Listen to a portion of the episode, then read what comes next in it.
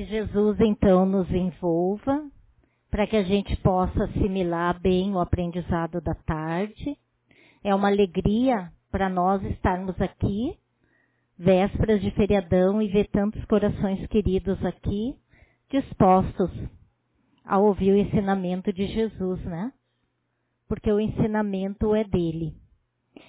E hoje eu escolhi, todos estão me ouvindo bem? Hoje eu escolhi para nossa reflexão esse tema Eu sou a luz do mundo.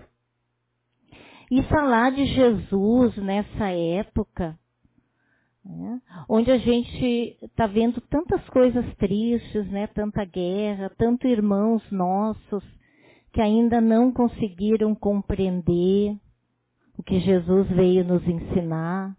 Então falar de Jesus vai trazer conforto para o nosso coração. Né? Nessa época que a gente ainda não entendeu o que, que é a renovação, o que, que é o, o nascimento de Jesus, aonde Jesus tem que nascer, qual que é o propósito que a gente tem que fazer para esse ano que se inicia, o que realmente a gente tem que pedir. Né? Então, falar de Jesus vai trazer para nós todo esse conforto, todo esse amparo. Então que ele, a espiritualidade amiga, nos envolva para que a gente consiga sair daqui mais serenado, mais harmonizado, né? com mais entendimento a todos nós. E eu começo com uma passagem da Gênese, né? lá do capítulo 1, versículo 3, onde Deus disse: haja luz, e houve luz. Aqui é um fato interessante, porque que luz é essa que Jesus nos fala? Né? Porque aqui vai falar uh, da criação do planeta. Né? Que a gente, quem é oriundo de outras crenças, assim como eu, a gente aprende lá desde cedo que o mundo foi criado em sete dias. Né?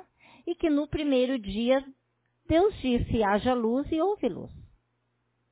Mas o Haroldo Dutra Dias, nesse livro aqui que eu trago para compartilhar com vocês, o Evangelho de João, né?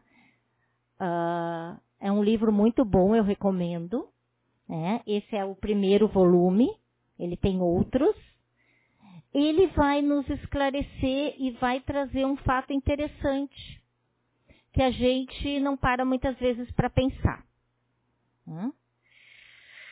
Tudo aquilo que gera luz, o sol, a lua, as estrelas, foi criado só lá no quarto dia. Hum? Alguém já tinha parado para pensar nisso? Então, como Deus disse, haja luz e houve luz no primeiro dia?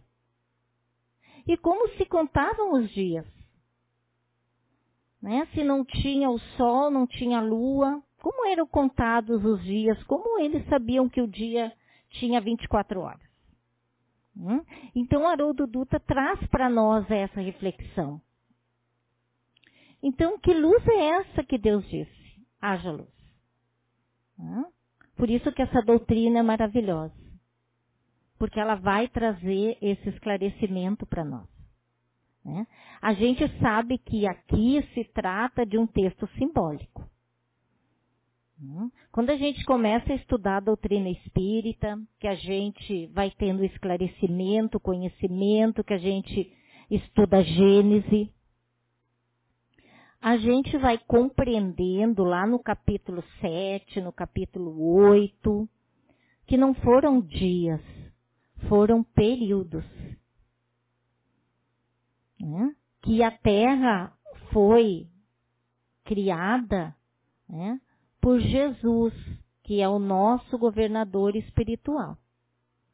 Ele participou de todo o processo, a ele foi dada a incumbência, porque Jesus é um co-criador do plano maior, da divindade que é Deus. E em cada orbe nós temos um Cristo que é o responsável por aquele planeta. Alguns até dizem que Jesus é responsável por outros também. Né? Eu, particularmente, nunca li nada a respeito disso. Mas alguns acreditam que sim. Mas o que é importante para nós é que ele é o nosso governador espiritual do nosso planeta Terra. Ele é responsável por todos, por toda a evolução do nosso planeta. E cada orbe, como eu disse, tem o seu Cristo. Então vocês imaginam, há bilhões de anos o planeta foi formado e Jesus já era Jesus. Olha o quão pequeno nós ainda somos, né? Jesus então participou de todo o processo e governa o nosso planeta até hoje. Lá no livro A Caminho da Luz, do nosso irmão Emmanuel, Psicografia do Chico, lá no capítulo 1, na Gênese Planetária, ele diz que existe uma comunidade de espíritos crísticos, onde Jesus é um membro divino e que eles só se reuniram duas vezes. A primeira foi a formação do planeta Terra e a segunda para preparar a vinda de Jesus. Né? Então, essa luz que fala é Jesus. É a luz que nós temos que seguir. É a nossa busca diária e a gente vai ver, falar um pouquinho mais adiante sobre isso. Aí lá em João, um dos evangelistas, no capítulo 8, versículo 12, Jesus disse: Eu sou a luz do mundo. Quem me segue nunca andará em trevas, mas terá a luz da vida.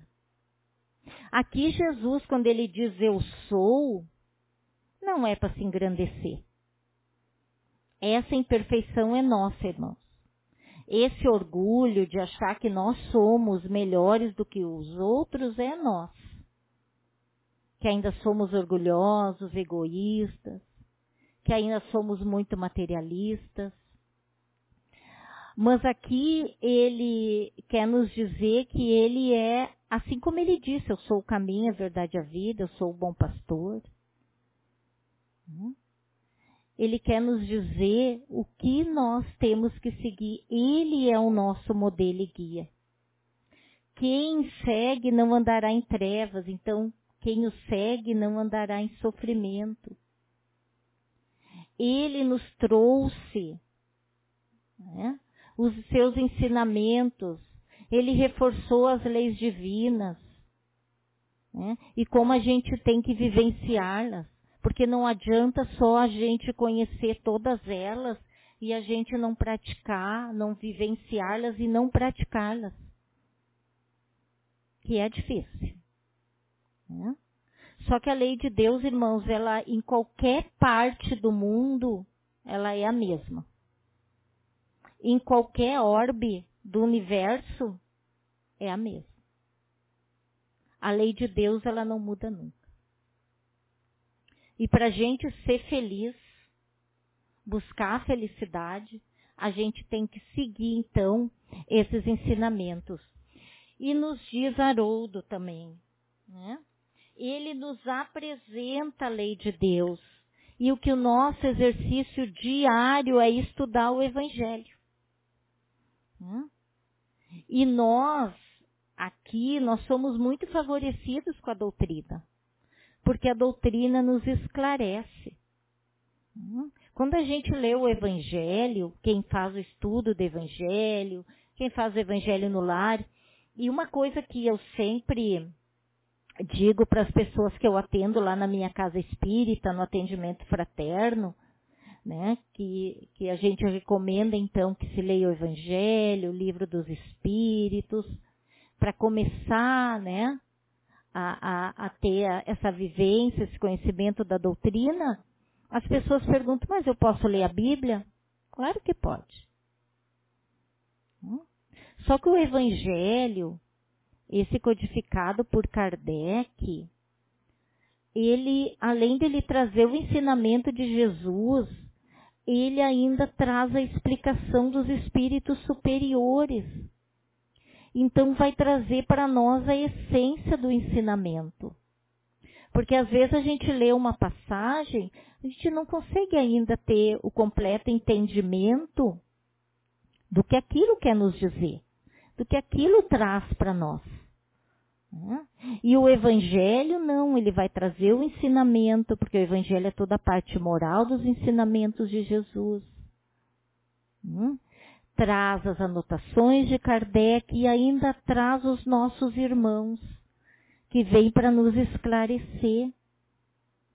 Então eles nos explicam o que, que Jesus quis dizer. Isso vai nos clareando.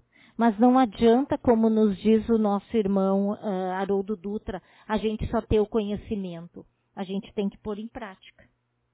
A gente tem que procurar no nosso dia a dia praticar tudo que a gente aprende, tudo que a gente estuda, tudo que a gente busca. Né? Uh, porque cada vez que a gente se afasta dessa luz, a gente sofre. Cada vez, irmãos, que a gente se afasta da lei de Deus, a gente traz o sofrimento para nós. Vem a dor, vem a dificuldade, vem o sofrimento. Às vezes não é nessa vida. Lá no capítulo 5 do Evangelho, Kardec vai nos falar das aflições. Hum? Às vezes não é nessa vida, mas em outra. Deus é justo, um Pai amoroso, bom. Então, como pai bom, ele nos educa, ele quer o nosso melhor e a gente tem que voltar quantas vezes for necessário aqui para esse planeta para buscar a nossa evolução. E a gente está aqui resgatando as nossas dívidas, nos melhorando, trabalhando por nós e pelo nosso próximo. Hum? Então, o importante aqui é que cada vez que a gente se desvia dessa luz, tem uma consequência. Uhum. Mas por que que Jesus disse eu sou? Por que que ele usa essa expressão? Né? Que a gente vai entender um pouquinho, né? Eu já uh, disse que nunca foi para se vangloriar. Ah, eu sou a luz do mundo, eu sou o caminho, não. Essa imperfeição é nossa, né? Mas lá em, em Êxodo, capítulo 3, versículo de 10 a 15, diz assim: Então disse Moisés a Deus: Eis que quando vier aos filhos de Israel e lhe disser: O Deus de vossos pais me enviou a vós. E eles me disseram: Qual é o seu nome? Que lhes direi?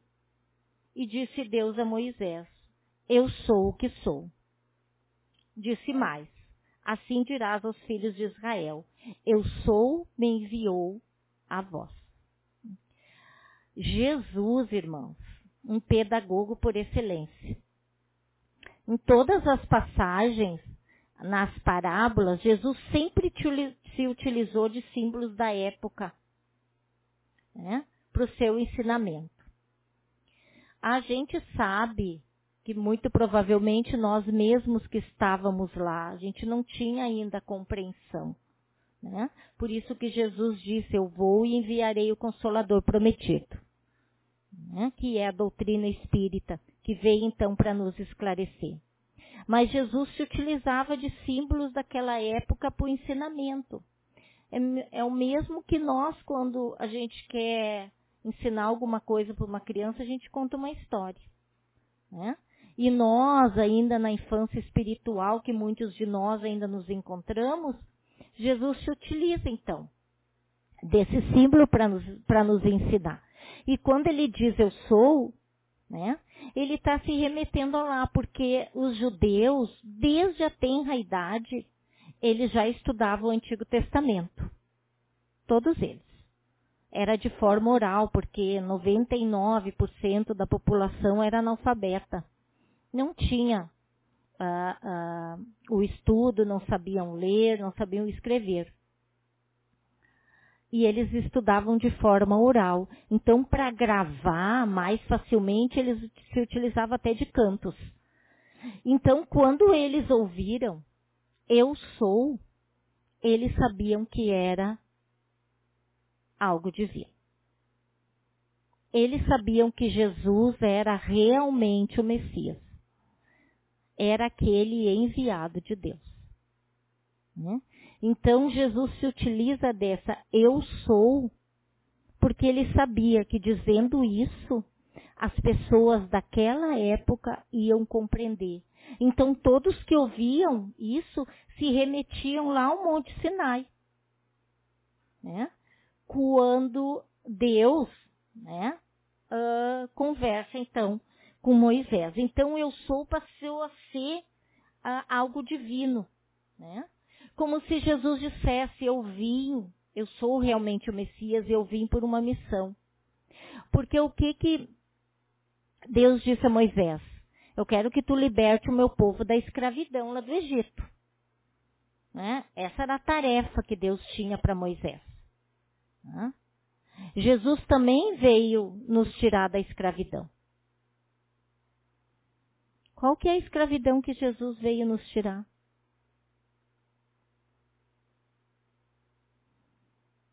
Hum? A escravidão das nossas paixões. A escravidão dos nossos vícios. A, escravi a escravidão do materialismo. Hum? Jesus veio nos libertar do nosso orgulho, do nosso egoísmo, de tudo aquilo que não tem importância nenhuma e que nós damos tanta importância, porque a gente ainda não tem a compreensão, né? Tudo ainda aquilo que nos traz sofrimentos. Jesus veio nos alertar e nos libertar. Jesus já tinha enviado muitos profetas. Né? mas a gente não tinha se dado conta. Então ele mesmo veio. E a gente ainda não se dá. Né? Porque a gente ainda não conseguiu se libertar de todo o nosso orgulho de todo o nosso egoísmo. De todas aquelas coisas que vão pesar na nossa malinha. Quando o Pai nos chamar. Então Jesus veio para isso. Muitos ainda, irmãos, não, na época não reconheceram Jesus, não reconhecem ainda. Por quê? Porque eles esperavam um Messias glorioso. Eles imaginavam que Jesus ia nascer num palacete. Rico, poderoso, Hum? E Jesus nasceu humilde, pobre e assim até o momento da crucificação. Jesus não tinha nem um travesseiro para deitar a cabeça. Ele nos ensinou o que, que é o amor. Ele nos ensinou que nós somos todos iguais. Não importa a posição social que eu tenha. Porque a luz é para todos, irmãos.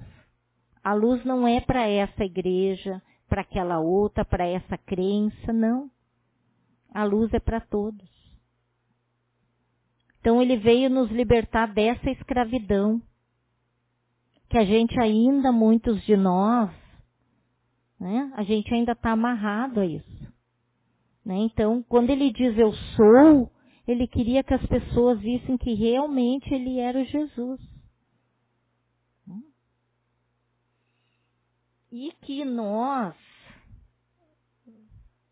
além de nos libertássemos, a gente fizesse o caminho de volta. Né? A nossa renovação moral, a nossa reforma íntima. Que a gente voltasse para o caminho da luz né? Porque muitas vezes a gente ainda escolhe o caminho da treva.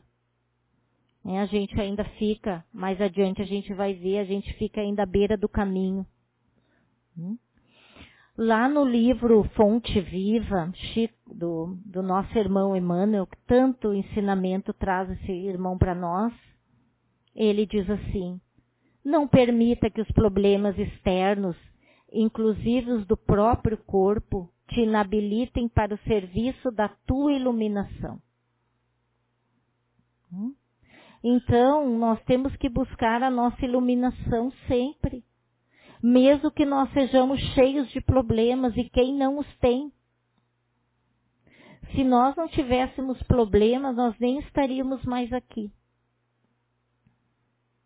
Só que às vezes a gente tem um probleminha assim e a gente transforma ele assim, né?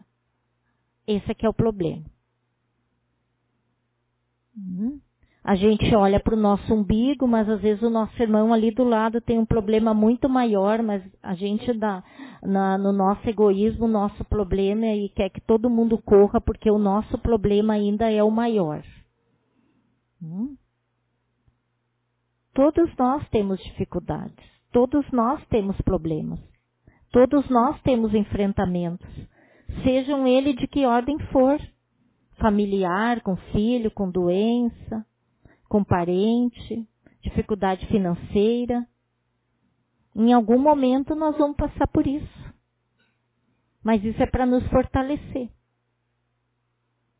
Não é para a gente ficar no coitadismo, né? ficar se achando vítima, culpar todo mundo, inclusive Deus, e não trabalhar. Então ali, ó, trabalha para o serviço da tua iluminação busca esclarecimento. As casas espíritas, todas elas oferecem o estudo. E é a melhor coisa que tem, irmãos, porque nos traz o esclarecimento. A gente começa a entender as coisas. A gente começa a entender por que, que aquilo está nos ocorrendo. A gente entende e a gente não entra no conformismo, mas a gente se resigna e, e luta e trabalha para sair daquilo.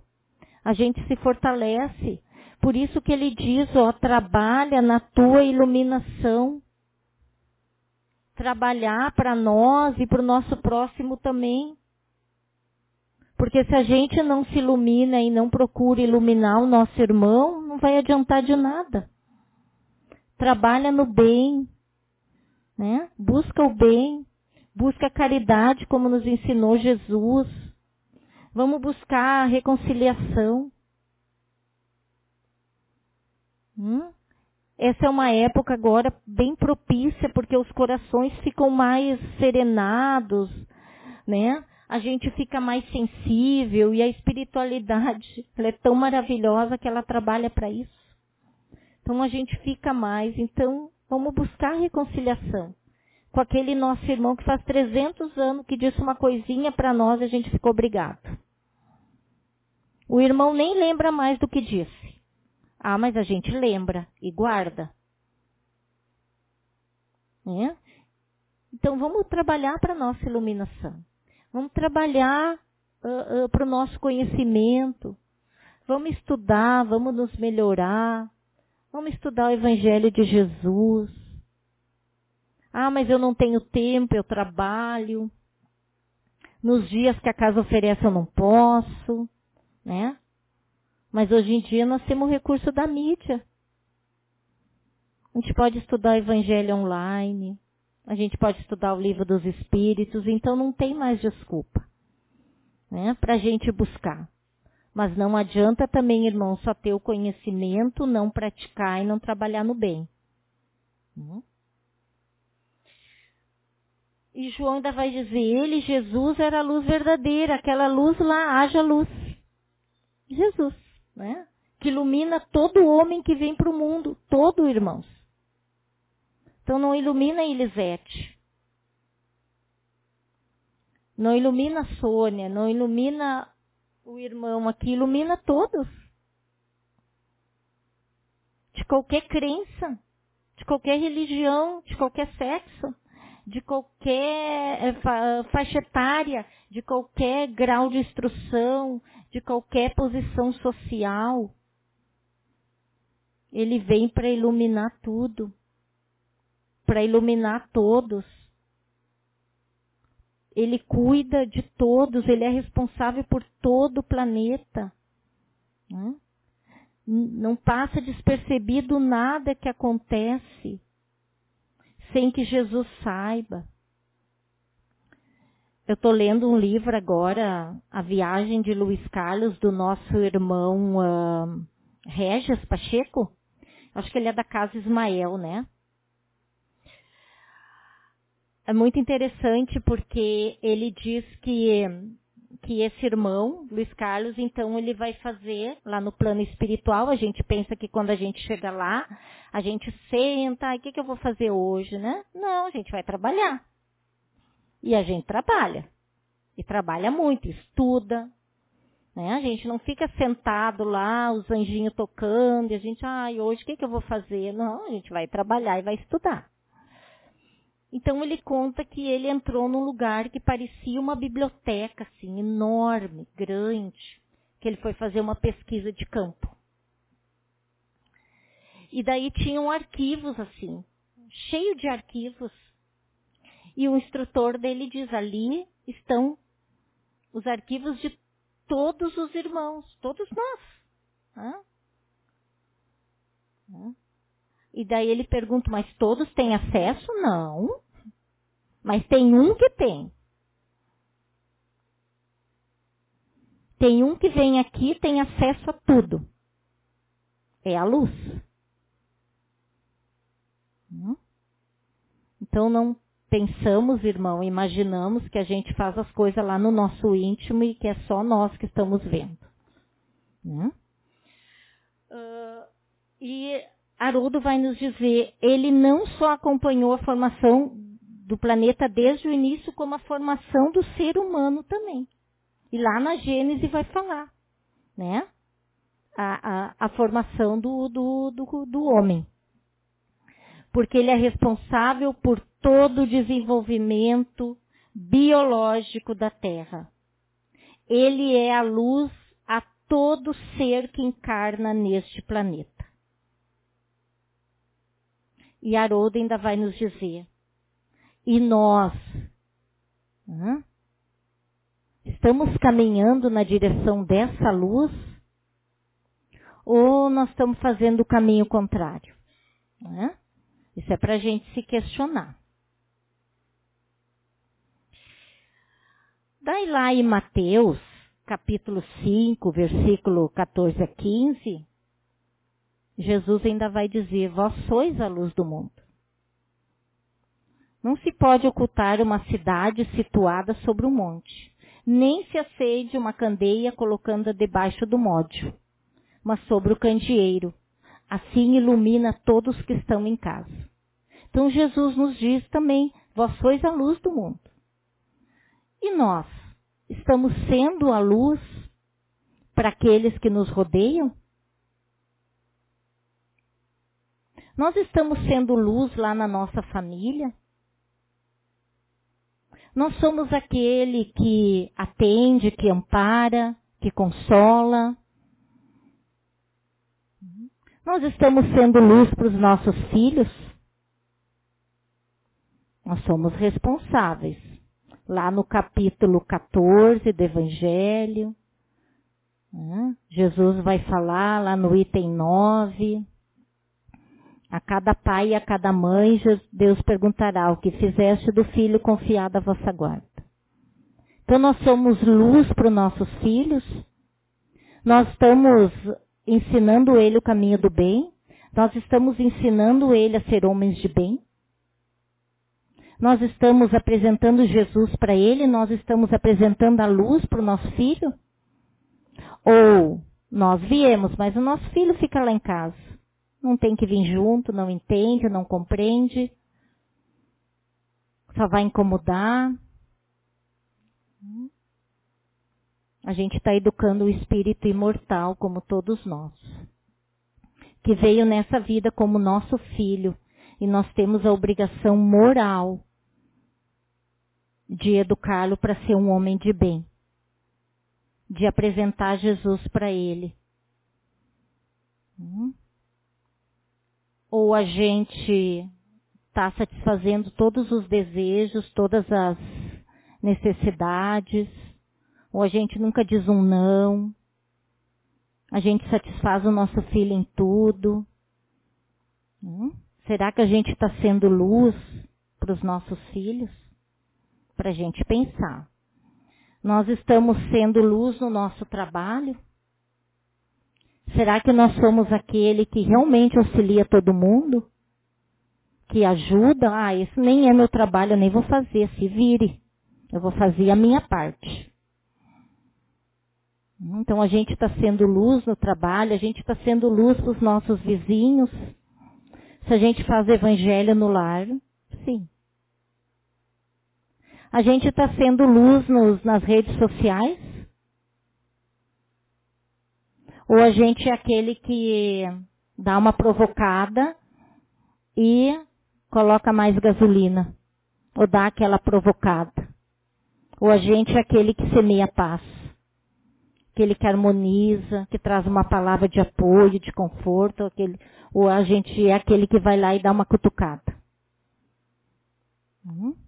Então Jesus disse, vós sois a luz do mundo. Se nós estamos no caminho da luz,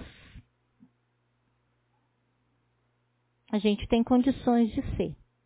A gente tem condições de amparar, de consolar, de atender, de cuidar.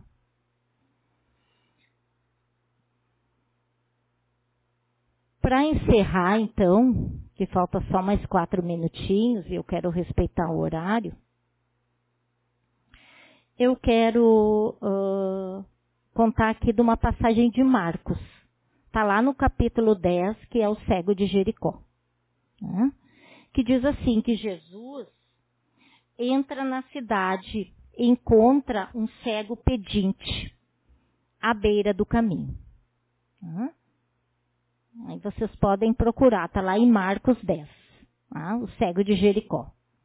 Uma passagem bem interessante para a gente analisar. E o que que Jesus dizia? Né?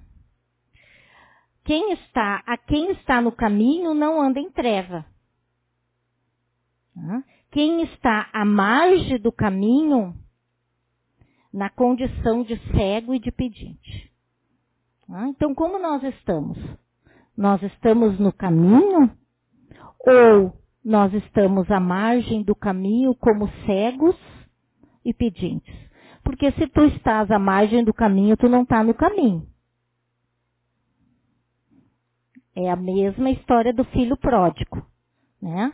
O filho que sempre esteve ali com o pai, mas ele nunca esteve, ele nunca entrou na casa. Ele ficava só na porta, ele não entrava. Aqui é a mesma situação. A margem do caminho não é estar no caminho. Né? Porque, irmãos, o amparo nós temos sempre. Sempre nós temos o amparo divino. Pela bondade de Deus. Nós nunca estamos desamparados. O que acontece é que nós estamos pela nossa cegueira. A gente não enxerga. Hum? E a gente fica como aquele cego pedinte, à beira do caminho, cego, né? só reclamando, achando que o mundo todo está contra nós. Hum? E a gente não vê a luz, mas ela sempre tá, teve ali. É a mesma coisa que o André Luiz, ele ficou oito, oito, livro, oito anos no umbral, oito anos sofrendo. Até quando ele realmente faz uma prece sincera e quando ele abre os olhos, acho que é Clarencio, o nome do espírito que estava ali junto com ele. Será que só apareceu naquela hora? Ou ele sempre esteve ali? Será que a mãe do André Luiz nunca esteve com ele ou sempre esteve? Só que ele não via. Porque ele estava cego. E muitos de nós somos assim. Cegos, pedintes e ainda à beira do caminho. Porque nós temos o amparo do nosso anjo da guarda sempre. Hum? O que diferencia é que nosso anjo da guarda vibra aqui. Se nós estamos vibrando aqui, ele não consegue nos auxiliar. Mas o auxílio está ali. A hora que a gente abre o olho, a gente é auxiliado. O que falta para nós é abrir os olhos. Hum, e a caminho da luz. E eu quero encerrar então para a gente fazer a reflexão. Opa! Será que o Cristo ocupa hoje na minha vida verdadeiramente para a gente levar de tema para o final de semana? O papel de modelo e guia das minhas decisões, das minhas palavras, dos meus sentimentos e emoções e da minha conduta? Será que realmente ele ocupa esse papel de modelo e guia? O que, que é o modelo? Quando eu quero fazer uma roupa, eu faço um modelo, né? um protótipo, e todas as outras na confecção têm que ser iguais a ela. Esse é o modelo. Então, esse é Jesus. Nós temos que procurar ser igual a ele.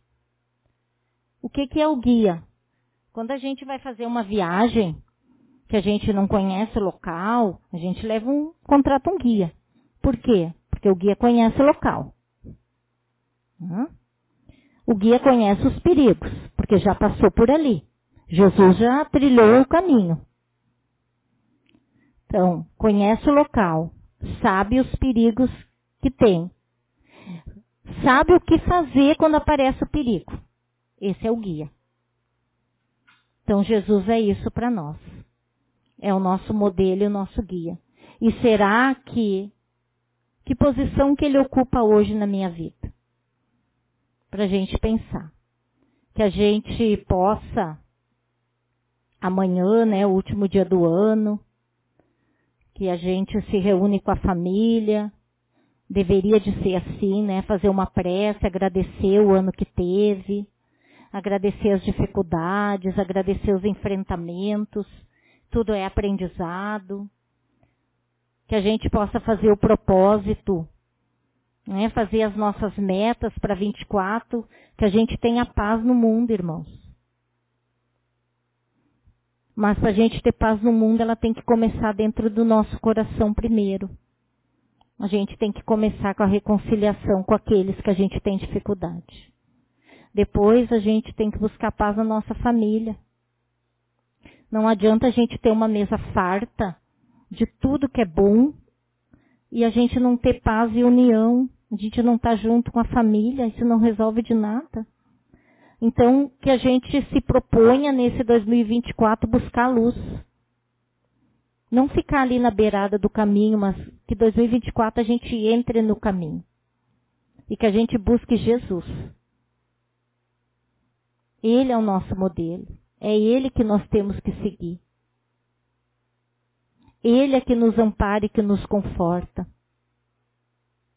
Hum? Que a gente tenha, então, um ano novo de paz, de tranquilidade, de harmonia.